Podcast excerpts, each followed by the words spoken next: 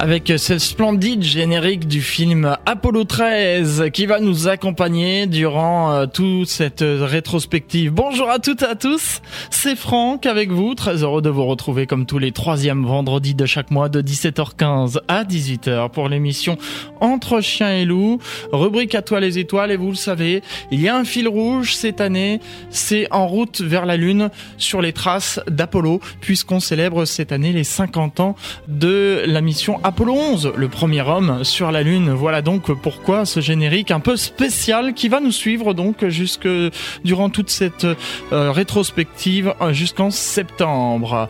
Alors, cinquième émission, on continue notre rétrospective et euh, comme invité aujourd'hui, eh bien, je reçois Andy Richard qui est médiateur scientifique astronomie au Palais de la Découverte à Paris. Il est avec nous par téléphone. Monsieur Andy Richard, bonjour. Oui, bonjour. Merci d'avoir euh, répondu présent à cette invitation pour participer à cette émission À toi les étoiles. Alors, avant de rentrer dans le vif du sujet, euh, Andy Richard, je rappelle que vous êtes euh, médiateur scientifique astronomie au Palais de la Découverte de Paris, et on, va euh, résumer tout d'abord ce qui s'est passé pour les auditeurs qui nous prennent en chemin. Hein. Donc, en janvier, on a parlé de ce qui s'est passé en 1942, et notamment Werner von Braun, qui était allemand et qui a mis au point les tristement célèbres V2 à la fin de la guerre et il a été euh, capturé par les Américains qui lui ont dit soit c'est l'emprisonnement, soit vous venez nous aider pour fabriquer des fusées spatiales. Et c'est ce qu'il a fait. Et en 1961, on a eu les prémices de la course à l'espace avec euh, une entrée en compétition entre l'URSS et euh, les États-Unis.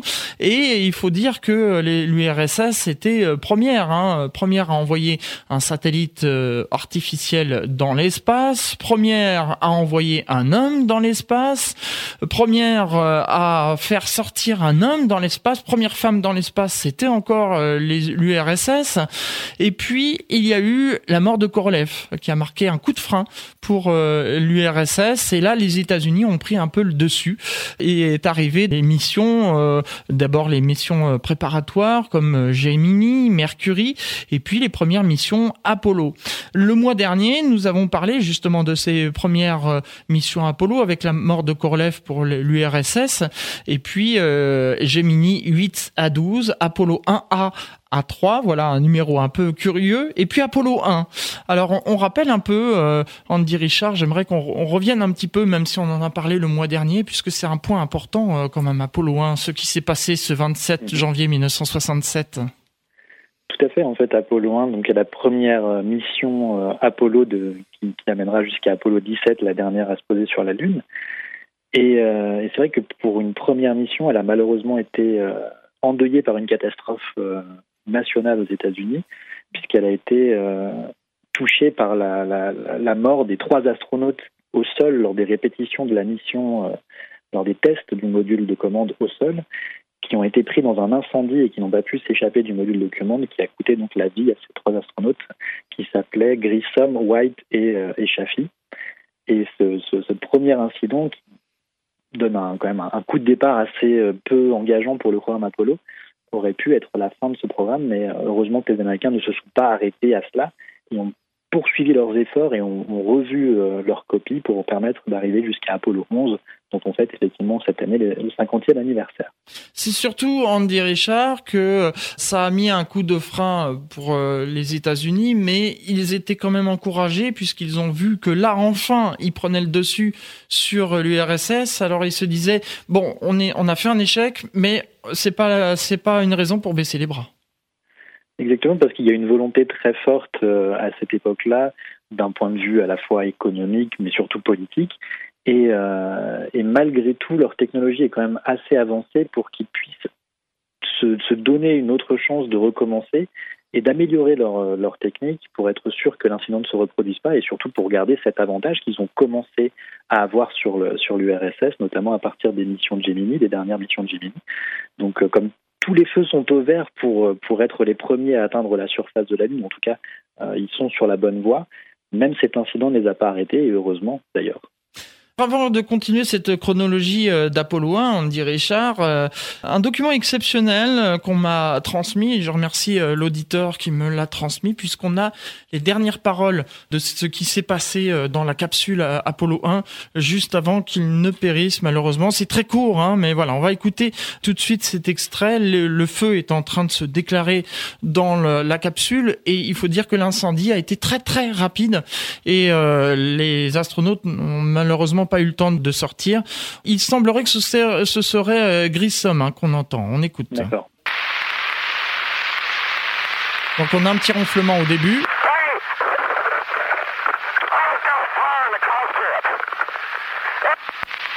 Voilà. Euh, fire in the cockpit. Donc il y a le feu dans le cockpit. Vous voyez, il commençait une phrase et puis euh, comme le feu a, a, abîmé tout ce qui servait à la communication, eh bien euh, la, communication s'est rapidement coupée. Vous aviez connaissance, Andy Richard, de ce document sonore? Non, c'est la première fois que je l'entends et c'est assez émouvant d'ailleurs du coup de, de pouvoir écouter ça. Et euh, je ne le connaissais pas avant. On continue, euh, Andy Richard. Je rappelle que vous êtes euh, médiateur scientifique astronomie au Palais de la Découverte de Paris. Ça a marqué un coup de frein pendant 20 mois hein, sur l'émission Apollo, Andy Richard. Parce que l'incident était tellement grave qu'il a fallu revoir le, le, le design, le, la, la, façon dont est construite et dont la façon est pensée le module de commande où s'est produit l'accident, le cockpit justement de, du vaisseau. Et, euh, et, avant de refaire une tentative, il a fallu donc revoir toute cette partie-là, trouver d'où vient le problème, comprendre comment il s'est produit, le corriger et ensuite relancer les tests. Cependant, entre-temps, il y a eu euh, donc la mission Apollo 4, le 9 novembre 1967, qui était une mission non habitée. Alors justement, durant cette émission, on va parler des trois missions non habitées, Apollo 4, 5 et 6, euh, qui étaient les premiers essais du lanceur Saturne V. Alors j'aimerais qu'on parle un peu de ce lanceur, euh, Andy Richard. Alors c'est vrai que Saturne V, c'est quelque chose d'assez mythique parce que encore à l'heure actuelle, c'est la plus grande fusée qui n'ait jamais été lancée à la surface de la Terre une fusée de, 110 mètres de haut, ce qui, est colossal.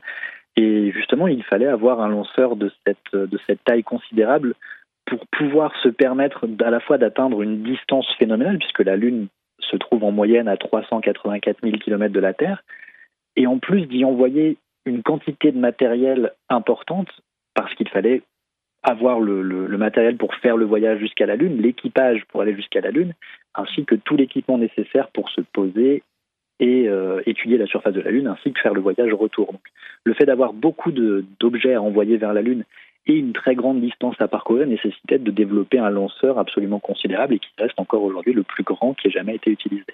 Oui, il n'a jamais été dépassé. Hein. à l'heure actuelle, non. Il y a des projets qui, qui, sont en train de se faire pour euh, faire au-delà, euh, notamment chez SpaceX, pour les futurs projets de mission euh, vers Mars. Mais à l'heure actuelle, ça n'a pas encore été réalisé. Et pourquoi euh, on n'a pas, euh, à la fin des, missions Apollo, on n'a pas euh, continué à développer un lanceur aussi puissant? C'était pas nécessaire peut-être? Exactement, puisque après les destinations étaient plus proches, les autres missions qui partent vers les autres planètes du système solaire sont des missions robotisées qui nécessitent soit moins de soit moins de, de poids à transporter parce que ce sont des missions avec moins de matériel, soit elles peuvent se permettre de prendre plus de temps puisque comme elles ne sont pas habitées, le problème de la durée de voyage ne se pose pas, donc on peut prendre moins de carburant, avoir des lanceurs plus petits. Euh, la, prochaine fois que l'on verra une, fusée plus grande que Saturne V, ce, sera soit pour les futures missions qui retourneront sur la Lune quand elles auront lieu, soit celles qui emmèneront des équipages en direction des autres planètes du système solaire, notamment vers Mars. Du côté de l'URSS, euh, Andy Richard, alors je le disais euh, en introduction de cette émission, la mort de Korolev, qui était euh, l'équivalent de Werner von Braun pour l'URSS, a marqué un coup de frein, mais cependant, l'URSS n'a pas jeté l'éponge. Absolument pas, ils ont continué leurs travaux. Alors oui, ils ont, ils ont pris du retard du coup entre 65 et, 70 par rapport à, à ce qu'ils avaient comme avance sur les Américains au départ mais ils ont continué d'envoyer des sondes à la fois à la destination de la Lune, mais également vers Mars, vers Vénus. Ils sont d'ailleurs les seuls à avoir posé euh, à l'heure actuelle des sondes à la surface de Vénus. Donc euh, leur exploration du système solaire au sens large, pas uniquement de la Lune, est très forte et on a énormément de, résultats euh, scientifiques et de prouesses technologiques faites par l'URSS dans le système solaire plus largement. Ils ont envoyé une mission lunaire qui s'appelait Luna 14 tout à fait. Alors la stratégie des Russes, elle est un peu particulière comparée à celle des Américains. C'est que les Russes font des sondes qui sont robotisées, qui sont euh, certainement peut-être moins chères que celles des Américains, et ils les envoient les unes après les autres avec généralement quelques semaines d'écart. Ce qui fait que quand on arrive à Luna 14, ce qui veut dire qu'il y a eu 14, enfin 13 autres sondes avant qui ont été envoyées vers la Lune, Luna 14 est donc la 14e sonde que les, les Russes envoient en direction de la Lune. Et euh, ils, ont pris le parti de faire cette, exploration robotisée à distance et, euh, et, leur permettre ainsi de se familiariser dans un premier temps avec les trajectoires à destination de la Lune, avec les technologies nécessaires pour se propulser jusqu'à la Lune, mais également pour les communications. Euh, et Luna 14 est, un, est le quatorzième exemple de ces développements de technologies que font les Russes en essayant de se rapprocher un peu plus de la Lune à chaque fois. Du, côté des USA, donc, on revient sur euh, Apollo 4, je parlais euh, il y a un instant, qui a été lancé le 9 novembre 1967.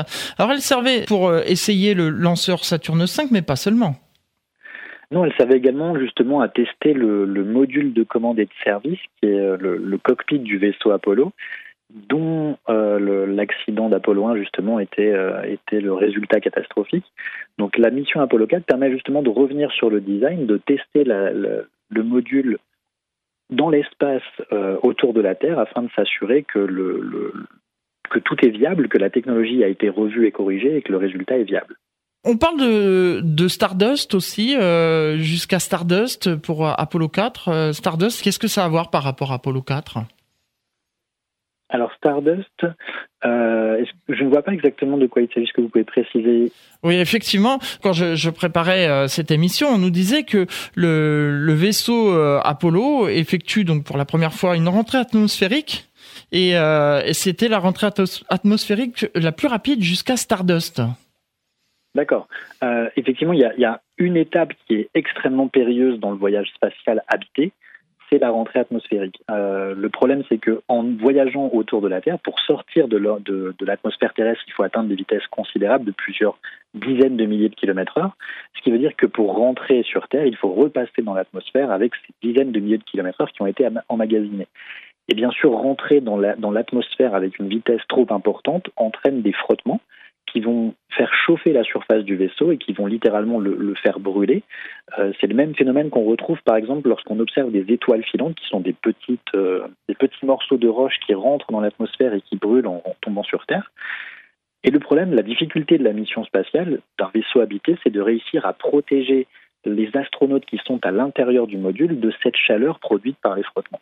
Donc l'idée est de, travailler énormément sur ce qu'on appelle aujourd'hui communément des boucliers thermiques, c'est-à-dire d'avoir des surfaces abrasives qui se trouvent sous le, module en général et qui vont servir en rentrant dans l'atmosphère à évacuer la partie, la chaleur due au frottement et laisser ainsi le vaisseau qui rentre dans l'atmosphère se faire freiner par l'atmosphère jusqu'à ce que sa vitesse soit assez faible pour que les parachutes puissent, ensuite prendre le relais.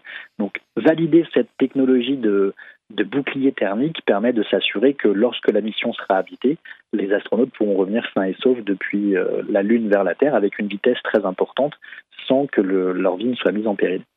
Une vitesse très rapide. Et donc pour, euh, pour les, vaisseaux tels Soyuz, par exemple, l'entrée dans l'atmosphère n'était pas aussi rapide que ça alors?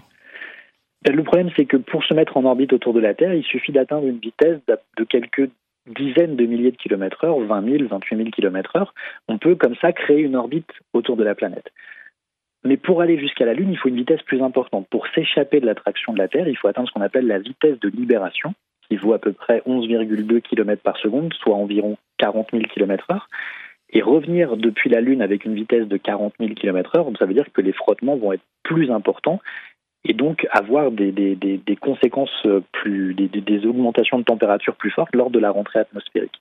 Donc pour préparer le voyage Apollo 11 vers la Lune, le premier amissage et le retour des astronautes, il faut anticiper ces vitesses et donc faire gagner de la vitesse à l'objet qui est mis en orbite autour de la Terre pour le faire rentrer plus vite et s'assurer que les boucliers résisteront à des très grandes vitesses supérieures à celles qu'on pourrait avoir pour une simple rentrée atmosphérique d'une orbite autour de la Terre.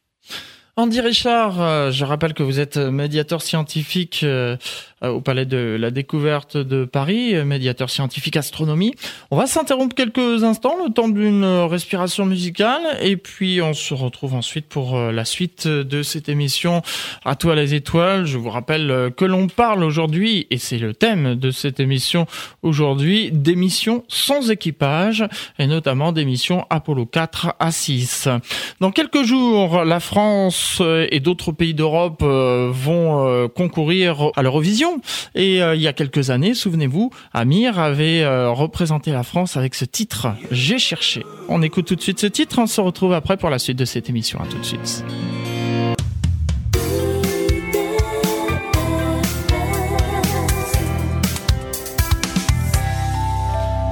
Et pour clôturer euh, ce chapitre sur l'Eurovision, on est tous avec euh, Bilal qui représentera la France cette année à l'Eurovision 2019. Retour dans les studios d'IDFM Radio Anguin pour euh, cette émission entre chien loup, rubrique à toi les étoiles. Avec le fil rouge, vous savez, jusqu'au mois de septembre, en route vers la Lune sur les traces d'Apollo, Andy Richard est mon invité. Il est médiateur scientifique astronomie au Palais de la Découverte de Paris. Nous évoquions euh, Andy Richard avant cette pause musicale euh, Apollo 4. On passe maintenant à l'année 1968 où euh, là c'est la mission Apollo 5 hein, qui est donc bah, comme je disais hein, toutes les missions dont on va parler aujourd'hui sont des missions non habitées. Exactement. Et Apollo 5 est, la continuité avec Apollo 6 d'ailleurs dans la foulée de ces tests que fait la NASA pour s'assurer que le module de commande et le module de service fonctionnent dans l'espace, son environnement proche autour de la Terre, euh, et, que ce module sera fiable pour les futures missions habitées qui vont emmener les, astronautes de, ensuite des missions Apollo 11 à 17 en la direction de la Lune. En fait, avec ces missions Apollo, c'est pas une répétition générale, c'est-à-dire on va tester plusieurs modules différemment, et puis ensuite on anticipe un peu sur les prochaines missions. Ce sera Apollo 8 qui sera la répétition générale, si on peut dire. Alors Apollo 8 n'est même pas une répétition générale, c'est une, une, répétition euh, avant la répétition générale. La vraie répétition générale, c'est Apollo 10. Oui, autant pour moi, oui. Euh, puisqu'Apollo 8, en fait, n'emmène pas le module lunaire. C'est simplement une, une, répétition du module de, du rôle du module de service, puisque les astronautes d'Apollo 8 vont faire, le, le, vont faire quelques orbites lunaires avec seulement une partie du vaisseau complet Apollo, sans le module lunaire. Euh, mais c'est vrai que on a souvent en tout cas d'un point de vue euh, culturel, on a souvent peu connaissance des missions Apollo 1 à 10, puisque la seule qui est vraiment marquée l'histoire, c'est 11 et les suivantes. Mais, euh, mais tout ce qui s'est passé entre Apollo 1 et 10, et même avant, avec le programme Gemini et Mercury pour les Américains, eh bien, ce sont des, tests technologiques, des, briques en fait qui s'ajoutent euh, au mur qui est en train de se construire et qui vont réussir à leur permettre justement d'arriver, une fois à la mission Apollo 11, à avoir un panel de technologies qui ont été testées dans différentes conditions, séparément ou ensemble pour euh, jusqu'à Apollo 10, et qui vont être qui vont garantir en tout cas que chaque élément fonctionne et que le, la mission garantit quelque part que les astronautes vont réussir à se poser et qu'ils vont pouvoir revenir vivants sans, sans problème en théorie. Effectivement, et comme euh, disait, euh, oui, je rappelle que cette émission a une marraine, un parrain, hein, la marraine étant Daniel Brio, astronome à l'Observatoire de Paris, et Jean-François Pellerin, qui est journaliste scientifique et qui est parrain, et qui euh, disait les, les, premières missions de préparation étaient les missions de toutes les premières, hein, premier homme dans l'espace, première sortie dans l'espace, et j'en passe. Exactement. Ça arrivait très tôt, à partir de 1961, alors même à partir de 57, si on compte vraiment le premier satellite euh, artificiel lancé par, euh, par les Russes, Sputnik 1. Ensuite, chaque mission lancée est en quelque sorte une première fois, et c'est ça qui est intéressant dans cette partie des années 57 jusqu'à 69, c'est que souvent la mission est une première et que le but du jeu entre les Américains et les Russes, c'est d'être celui à réussir à faire cette première. Euh, jusqu'à 1965, c'est souvent les Russes qui ont la, première fois et qui ont le privilège d'être les pionniers, suivi de très peu, de quelques mois généralement par les Américains. Et la, tendance s'inverse à partir de, ces missions Apollo, euh, Apollo 4 notamment. À partir d'Apollo 4, on va vraiment avoir un changement et les missions vont, vont complètement s'inverser. La première vraie euh, le, le, premier vrai pic envoyé par les Américains aux Russes pour inverser la tendance, c'est d'ailleurs la mission de Gemini 8, qui marque le premier rendez-vous spatial réussi euh, par, euh, par les Américains. Exactement. Et puis, euh, comme je disais en début d'émission, euh, il y a le décès de Korolev aussi, où là, le, euh, ça, ça, ça, a vraiment perturbé l'URSS. Exactement. Dans les programmes spatiaux américains comme russes, il y a quelques figures emblématiques qui, qui amènent des idées incroyables et qui ont une dynamique extrêmement rapide. Et, et, la perte de l'une de ces figures chez les Russes va les faire effectivement perdre leur avance et une avance qui d'ailleurs ils n'arriveront jamais plus à rattraper puisqu'ils ils abandonneront complètement cette course à, l'espace, ou en tout cas à la Lune, euh, à partir d'Apollo 11.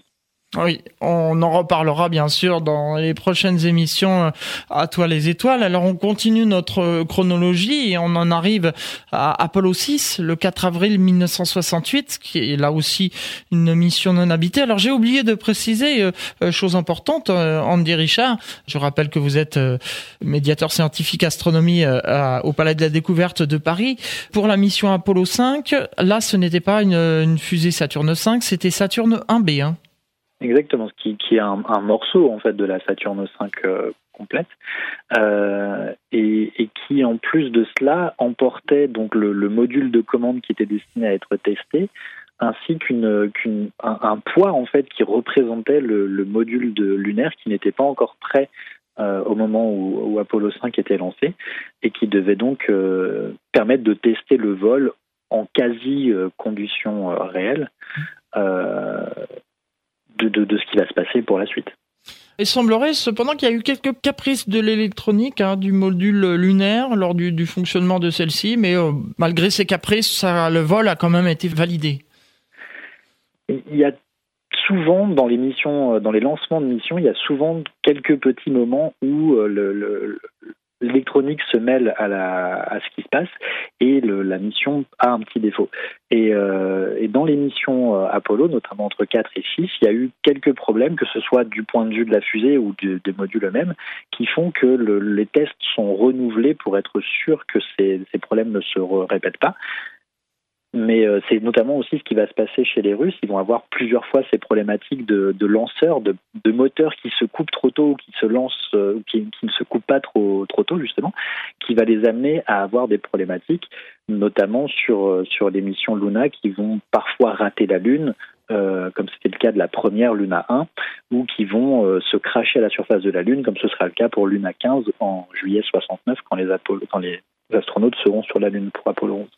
Je réagis à un message de Tristan sur Internet qui euh, nous, nous, dit justement, et ça, ça me fait réagir, à cette époque-là, les ordinateurs n'étaient pas ceux que l'on connaît. Oh, ça non, loin de là. Exactement, on est vraiment au début de l'informatique. C'est, euh, les ordinateurs de, de, l'époque nécessitent des salles entières pour être, euh, la, la taille d'un ordinateur qu'on aurait chez nous aujourd'hui correspondait à une salle à l'époque à la NASA. ce qui fait que il fonctionne en fait avec très très peu de moyens. Et malgré tout avec cet ordinateur miniaturisé au maximum et avec une mémoire euh, extrêmement limitée, ils arrivent à automatiser des processus, ou en tout cas à, semi-automatiser certains processus pour les missions Apollo, euh, mais en gardant malgré tout un, une entrée de la part de, de l'équipage humain qui s'assure que les programmes sont lancés euh, comme il faut, qui vont entrer les données, notamment communiquées soit par la Terre, soit par leurs instruments de mesure, par exemple pour les distances euh, lorsqu'elles sont mesurées de la Terre jusqu'au vaisseau en radar, ou par la position des étoiles pour se repérer dans l'espace. Donc il y a une, vraie, une vraie combinaison de, de, de compétences et de, de techniques entre l'informatique minimaliste des vaisseaux euh, Apollo notamment et l'équipage euh, d'astronautes qui, qui a les compétences et les connaissances pour savoir ce qui se passe et s'assurer que tout fonctionne bien grâce à l'ordinateur également. Andy Richard, avant de passer à cette pause musicale, on va donc parler d'Apollo 6, donc j'ai évoqué euh, il y a un instant. Alors là, c'est euh, aussi euh, une répétition plus complète d'Apollo 4. Hein. Exactement, avec vraiment la fusée Saturne 5 cette fois, le module de commande et le module lunaire. Mais cependant, hein, on dit que le test a été peu satisfaisant. En effet, il y a des moteurs qui n'ont pas, qui, qui, ont arrêté de fonctionner prématurément. Exactement, il y a eu quelques petits problèmes d'extinction de moteur. Euh, il y a eu également des, vibrations qui, ont été euh, anormalement élevées, en tout cas plus élevées que ce qui était attendu. Euh, ce qui montre bien que même si le lanceur a marché pour, le, pour Apollo 4 notamment, un problème peut toujours survenir et il faut anticiper ces problématiques parce qu'une fois que la mission est envoyée avec des hommes à bord, si ce problème survient, il faut être capable de, le, de, faire en sorte que tout le vaisseau reste intègre, que tout fonctionne et qu'on puisse euh, se, se, débarrasser de la problématique. Oui, et éviter de mettre en danger euh, les humains qui sont à, bord d'Apollo. Hein. Tout à fait. Effectivement.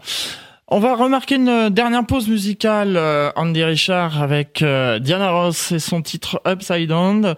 Et puis on se retrouve ensuite pour la dernière partie de cette émission à toi les étoiles. N'hésitez pas à poser des questions par internet. Hein. Comme d'habitude, je garderai quelques minutes en, en fin d'émission pour euh, poser les questions et notamment la question pertinente du jeune Tristan qui nous a posé tout à l'heure et qui réagit encore sur internet. On se retrouve dans un instant pour la suite et la fin de cette émission.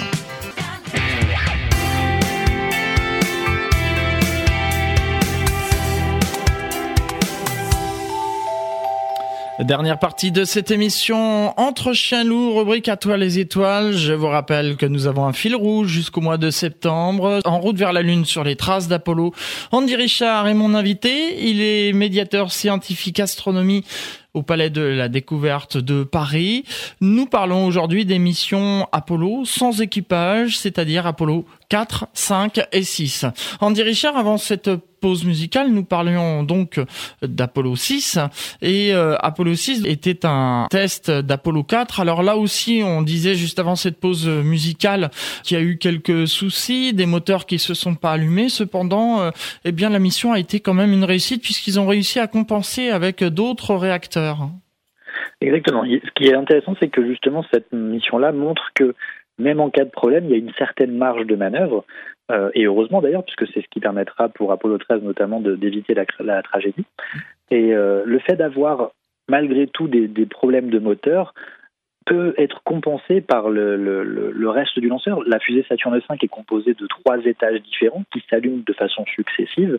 Euh, si au cours de l'allumage du, du, premier étage on a un problème de moteur, il peut être compensé, du moins en partie, par le deuxième étage et par le troisième étage ensuite, ce qui fait que en cas de problème, comme c'est le cas pour Apollo 6, euh, on peut malgré tout garantir que la mission est un succès, même si tout ne s'est pas passé exactement comme prévu.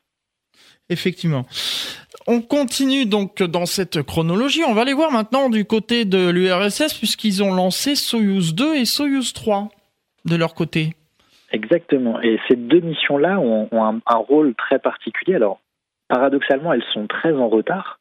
Euh, Soyuz 2 et Soyuz 3 ont pour objectif de faire un rendez-vous spatial habité, c'est-à-dire de faire se rejoindre en orbite autour de la Terre deux vaisseaux qui ont été lancés de façon indépendante, euh, avec un équipage à bord qui doit faire se rejoindre des deux vaisseaux en orbite autour de la Terre, les faire s'amarrer l'un à l'autre et permettre à l'équipage de, de, passer de l'un d'un des vaisseaux à l'autre. Euh, c'est exactement ce qui avait été fait par, euh, par Armstrong déjà à l'époque, en 1966, au cours de la mission de Gemini 8, qui est le premier à avoir réussi à faire un amarrage, un rendez-vous spatial euh, dans le programme Gemini, mais c'est deux ans avant le lancement de, de ces missions Soyuz 2 et Soyuz 3. Mais d'un autre côté, on voit l'avance là, euh, du coup, des, des Américains sur l'URSS. Mais cette avance, elle peut être un peu modérée parce que malgré tout, Soyuz 2, Soyuz 3, c'est la première tentative euh, de rendez-vous spatial habité qui d'ailleurs ne va pas fonctionner. Mais les Russes, avant cela, l'année précédente, en 67, ont réussi à faire un amarrage automatisé entre deux vaisseaux qui s'appellent Cosmos 186 et 188. Donc, ils ont malgré tout une première à leur actif dans ces rendez-vous spatiaux, c'est qu'ils sont les premiers à réussir à le faire sans équipage. Là où Gemini 8 avait besoin d'Armstrong pour piloter le vaisseau et réussir à faire l'amarrage, Cosmos 186 et 188 se font, euh, se rejoignent en, orbite autour de la Terre sans aucun pilotage, donc de façon complètement automatisée. Donc ces missions Soyuz 2, Soyuz 3, elles arrivent tardivement. Euh, elles montrent que les Russes n'ont pas encore maîtrisé le, rendez-vous spatial habité, ou en tout cas dans quelques petits problèmes. Mais on ne peut pas leur enlever qu'ils ont déjà réussi à le faire l'année précédente avec des rendez-vous complètement automatisés. Effectivement, donc euh, Andy euh, Richard, euh, on va maintenant passer aux questions, si vous le voulez bien, à moins que vous vouliez encore rajouter quelques petites choses par rapport à, Soyuz 2, Soyuz 3, l'URSS et, les États-Unis dans ces années 1967-1968. Alors c'est vrai qu'on peut se poser la question de, de par exemple, quel est l'intérêt de faire ce genre de mission de rendez-vous spatial en orbite autour de la Terre avec Soyuz 2 et Soyuz 3 Euh, on, a dit un peu plus tôt que justement les missions qui précèdent Apollo sont des missions de, préparation, de répétition. Euh, pour les Russes également, Soyuz 2, Soyuz 3, c'est une répétition d'une manœuvre qui est importante puisque réussir à faire un amarrage entre deux vaisseaux, c'est devenu aujourd'hui dans le, dans le spatial quelque chose de primordial puisque ça permet à deux vaisseaux indépendants de se rejoindre et c'est exactement ce qu'il faut, notamment aujourd'hui pour la station spatiale internationale, lorsqu'elle est ravitaillée depuis la Terre, on envoie un vaisseau Soyuz qui ramène de l'équipage ou du matériel et qui va s'amarrer à la station. Donc c'est une manœuvre qui est très importante lorsqu'on souhaite faire des missions habitées. Et l'exemple dans le cadre d'Apollo, c'est que justement pour aller sur la Lune et en revenir, il faut qu'il y ait une partie du vaisseau qui se détache, qui atteigne la surface, puis qui remonte et qui s'amarre de nouveau à la, à la, au vaisseau principal. Donc ces manœuvres de rendez-vous spatial, elles sont nécessaires et c'est pour ça que les Russes le font également euh, au cours de Soyuz 2 et Soyuz 3. Merci de cette précision, euh, Andy Richard. Alors on va passer euh, donc aux questions, comme euh, je le disais. Et il y a Stéphane qui nous demande, il est vrai que dans les émissions précédentes, Olivier de Goursa, qui était notre invité, avait parlé que, l'Europe, enfin d'autres pays, avaient contribué à cette réussite. Et Stéphane nous demande, est-ce que les événements de mai 1968 en France ont-ils eu des conséquences sur le programme spatial américain? Alors, à ma connaissance, non, mais je, ne suis peut-être pas assez spécialisé pour pouvoir répondre à cette question-là. Euh, là, on est vraiment dans un, un, contexte géopolitique très particulier. Euh, je, ne sais pas du tout si les, ce qui s'est passé en France à cette époque-là a eu un impact sur le programme américain. Je sais que les, les observatoires et les instituts en France travaillaient sur, enfin, collaboraient avec la NASA pour la préparation des missions Apollo, notamment en faisant des observations de la Lune euh, au pic du Midi, par exemple, pour, pour préparer les, les, les prochains sites d'alunissage. Mais je, je, ne saurais pas dire s'il y a eu un impact euh, quelconque de, de, des événements de mai 68 sur cette dynamique. Le jeune euh, Tristan, qui nous avait déjà posé une question tout à l'heure, nous demande est-il vrai qu'il euh, y a eu des animaux à bord de Soyouz? Alors c'est très compliqué de, de, de, répondre à cette question parce que le, le programme spatial russe est très opaque. Malgré tout, on a assez peu d'informations parce que à l'époque de la guerre froide et dans le contexte de l'URSS, les informations ne circulent pas aussi facilement qu'elles pourraient le faire aujourd'hui. Euh, c'est possible qu'il y ait eu des animaux dans Soyuz. J'en ai pas connaissance, mais ça ne veut pas dire qu'il n'y en a pas eu. Euh, c'est souvent quelque chose qu'on découvre soit très tardivement, soit, euh, jamais. Mais, mais là, je ne saurais pas dire. Oui, il faudrait peut-être voir dans les archives, parce que c'est vrai que l'URSS a rendu public ses archives, donc peut-être en faisant des recherches, mais j'imagine que ça doit être très compliqué quand même. Il faut le parler le russe déjà, ce, qui qui n'est pas évident pour tout le monde. Mais, euh, c'est vrai qu'il y a sûrement une, source d'information, enfin une mine d'informations dans ces archives. Mais le problème, c'est que contrairement à l'anglais qui est assez commun, où on peut retrouver beaucoup d'informations dans les archives de la NASA, fouiller les archives de l'URSS, c'est un peu plus difficile. Il nous reste 4 minutes 30 pour conclure, euh, Andy Richard. Donc une dernière question qui est euh, pertinente aussi. c'est Jean qui nous demande, et si c'était Werner von Braun qui était décédé au lieu de Korolev? Est-ce que cela aurait changé le cours de l'histoire? Je ne sais pas si ça aurait énormément changé les choses. Ça aurait certainement donné aussi un, coup de frein au, programme Apollo. Euh, malgré tout, il y a énormément de, de, chercheurs, d'ingénieurs aux États-Unis qui ont, qui ont travaillé sur Apollo en plus de Werner von Braun.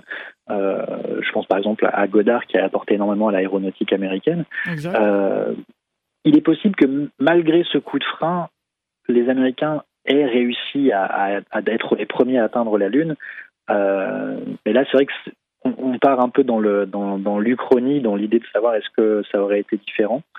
Euh, je crois que l'avance des Américains était tellement considérable en 60, 66, 67, 68 que ils auraient toujours eu cette possibilité, même avec la disparition de Werner von Braun, de réussir à atteindre la Lune parce que les équipements étaient créés, tout était prêt. Il y avait juste à, confirmer la méthode ou à affiner certaines technologies, mais tout était déjà là. Alors que pour les Russes, c'était beaucoup plus difficile. Le chemin à parcourir était encore très grand et la disparition de Korolev a fait qu'ils n'ont pas réussi à, combler ce, grand gap qui leur manquait euh, pour rattraper leur retard. Merci euh, Andy Richard euh, d'avoir participé euh, à cette émission à toi les étoiles. Alors au Palais de la Découverte, bien évidemment, vous allez commémorer ce 50e anniversaire. Bien sûr, on a déjà commencé d'ailleurs. On parle, on en parle déjà au, dans nos activités, mais c'est une année très particulière. On a commencé à, à, faire des activités sur la Lune. On a installé une exposition photo des images d'Apollo 11 euh, au Palais de la Découverte. On a des exposés qui parlent de la conquête de la Lune, entre guillemets, de, la difficulté de rejoindre la Lune et de, cette histoire du programme Apollo. Et on, terminera euh, en, grande pompe euh, le 20 juillet, euh, le, samedi 21 juillet, je crois, pour l'anniversaire de ces, de, de ces 50e anniversaire d'Apollo 11, par une journée et, une nuit dédiée à ces missions Apollo, avec énormément d'activités, des ateliers, des exposés, euh, dans le cadre de, dans le contexte d'Apollo et remettre un peu les gens en contact avec cette période que beaucoup n'ont pas connue car sont trop jeunes comme moi qui n'étaient pas nés à l'époque et, euh, pouvoir renouer un peu avec cette grande partie de l'histoire de, de, la conquête spatiale. Exactement, Andy Richard. On peut inviter euh, les auditeurs à s'y rendre. Alors, le Palais de la Découverte, rappelons l'adresse. C'est situé euh, avenue Franklin Roosevelt, dans le 8e arrondissement à Paris, juste à côté des Champs-Élysées. Donc, euh, voilà. n'hésitez pas et venez nous rendre visite. On sera très heureux de pouvoir parler de la Lune et d'Apollo avec vous. Bien sûr. Merci beaucoup Andy Richard. Merci au personnel euh, du Palais des Découvertes ainsi qu'à Philippe Vallet euh, pour euh, son aide précieuse pour cette émission. Vous parliez tout à l'heure, il y a un instant, vous disiez que vous étiez trop jeune pour avoir connu cela. Moi, je m'adresse justement aux plus de 50 ans qui ont connu ça. Je rappelle qu'à toi les étoiles a un numéro de téléphone, un répondeur et surtout appelez pour donner votre commentaire, comment vous avez vécu ce, cette journée historique. Le, le numéro c'est le 09 72 15 75 64 09 72 15 75 64 c'est un numéro non surtaxé. N'hésitez pas à appeler vos messages seront diffusés le jour J euh, pour les 50 ans jour pour jour. Donc n'hésitez pas on se retrouve eh bien le deuxième mercredi, le deuxième vendredi du mois de juin pour euh, l'émission à toute vapeur, et puis sinon le 21 juin pour la sixième émission, on parlera des années 1968-1969, l'émission préparatoire euh, habitée et notamment Apollo 7 à 10. Soyez au rendez-vous. Merci en tout cas et à très bientôt.